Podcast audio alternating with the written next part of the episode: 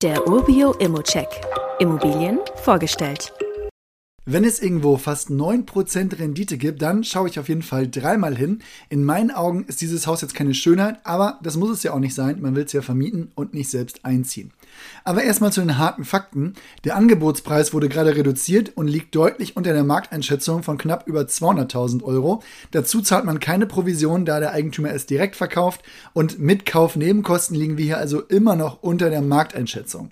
Mit einer Kaltmiete von 1.349 Euro, das sind übrigens immer noch günstig, günstige 6,85 Euro pro Quadratmeter kalt, hat man einen monatlichen Überschuss von über 600 Euro. Allerdings sind hier noch keine Rücklagen abgezogen und das sollte man natürlich mit einplanen.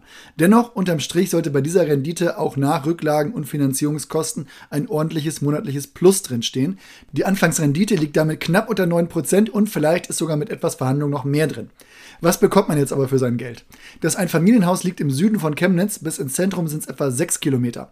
Der Bahnhof Chemnitz-Friedrichstraße ist nur 130 Meter entfernt und der nächste Supermarkt, in dem Fall eine Norma-Filiale, eine Grundschule oder andere Geschäfte und Einrichtungen, findet man im Radius von einem Kilometer.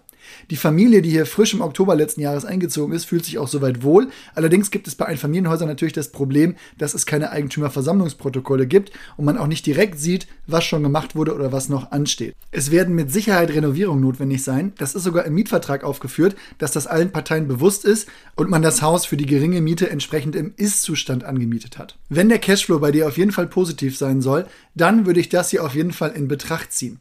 Du kannst ja auf jeden Fall eine virtuelle oder Vor-Ort-Besichtigung vereinbaren kann, um weitere Eindrücke zu bekommen.